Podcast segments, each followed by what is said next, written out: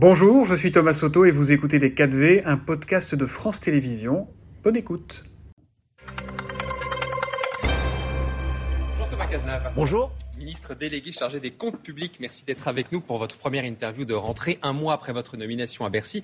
On peut dire que le travail ne manque pas. Dans cinq semaines, un petit peu moins, vous serez au Conseil des ministres pour présenter le projet de loi de finances 2024, en clair, le budget de la France euh, pour l'année à venir. Est-ce qu'on peut dire déjà que c'est un budget qui va être difficile à boucler, dans lequel il va falloir faire plusieurs milliards d'euros d'économies? Avec euh, Bruno Le Maire, on va d'abord présenter un projet de loi, un budget qui finance nos priorités priorité à la transition écologique avec 7 milliards d'euros consacrés au financement de la transition écologique, tenir nos engagements euh, climatiques. Et tout le régalien qui ne bouge pas aussi, l'éducation qui va augmenter. Et financer nos services publics. Il y a une attente de services publics par nos concitoyens. On va tenir nos engagements. Sur l'école, c'est près de 4 milliards d'euros pour accompagner notamment la revalorisation des salaires des enseignants et toute la politique menée par Gabriel Attal, la police, la justice. Donc on a deux priorités et puis un engagement on n'augmentera pas les impôts pour financer euh, ces priorités. Ça, Emmanuel Macron l'a rappelé. Euh, la petite musique qui traînait cet été, non, il n'y aura pas d'augmentation d'impôts. aura pas. Pourquoi il n'y aura pas d'augmentation d'impôts? Ça serait contraire à tout ce qu'on a fait ces dernières années. Ces dernières années, qu'est-ce qu'on a fait? On a baissé de 50 milliards d'euros les impôts depuis 2017. 25 milliards pour les ménages, 25 milliards pour euh, les entreprises. Pour le pouvoir d'achat, et surtout soutenir l'emploi.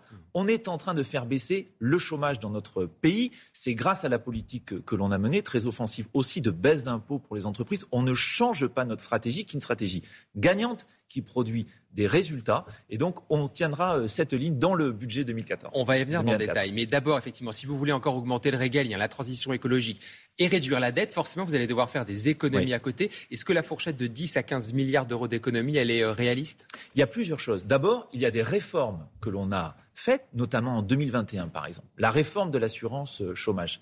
Elle va nous permettre de faire d'ici 2027 entre 10 et 20 milliards d'euros d'économies. Ce sont autant de marges de manœuvre que nous pouvons du coup utiliser pour financer la transition écologique, pour financer euh, l'école. il y aura de nouvelles économies. Oui, il y aura de nouvelles économies. Par exemple, sur la politique euh, du logement, il y a une niche fiscale qui s'appelle la niche Pinel qu'on a décidé d'arrêter parce qu'elle n'était pas efficace. Donc, ça fait combien de milliards d'économies ça? Ça fait plusieurs milliards d'euros.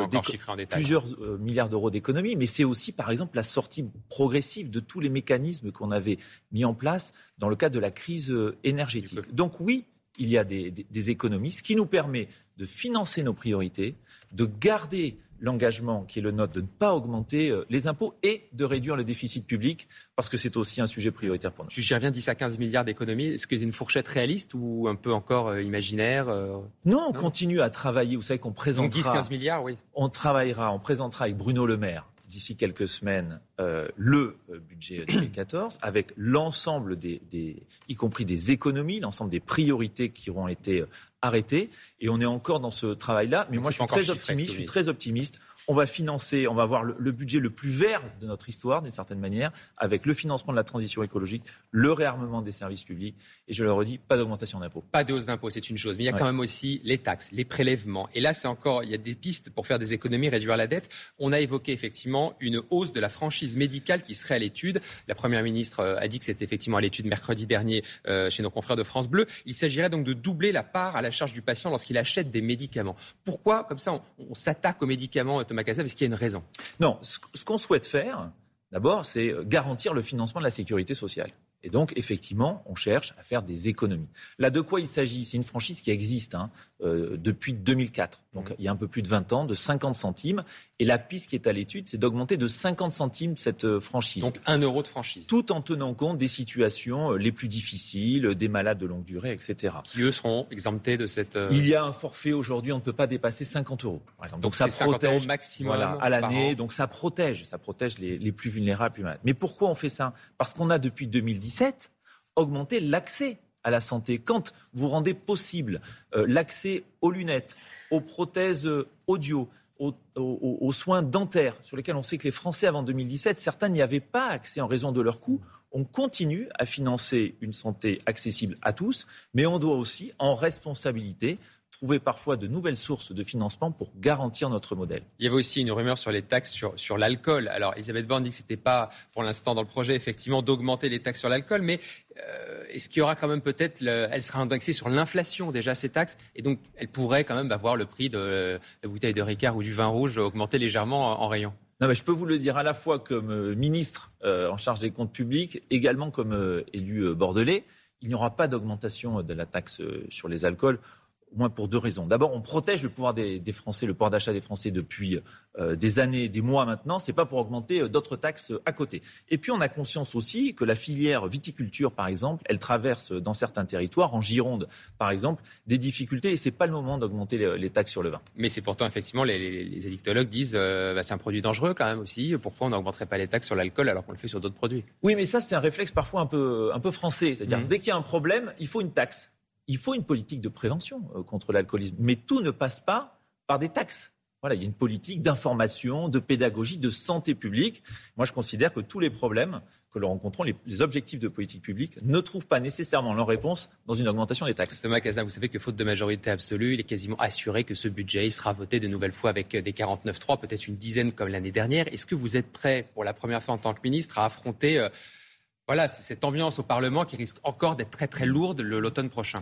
Alors moi j'ai connu euh, l'ambiance euh, au Parlement puisque j'étais député euh, de la majorité jusqu'à quelques, quelques semaines. Je peux vous dire que depuis maintenant quelques semaines que je suis en responsabilité et j'ai pris contact avec les députés naturellement de la majorité mais aussi des oppositions.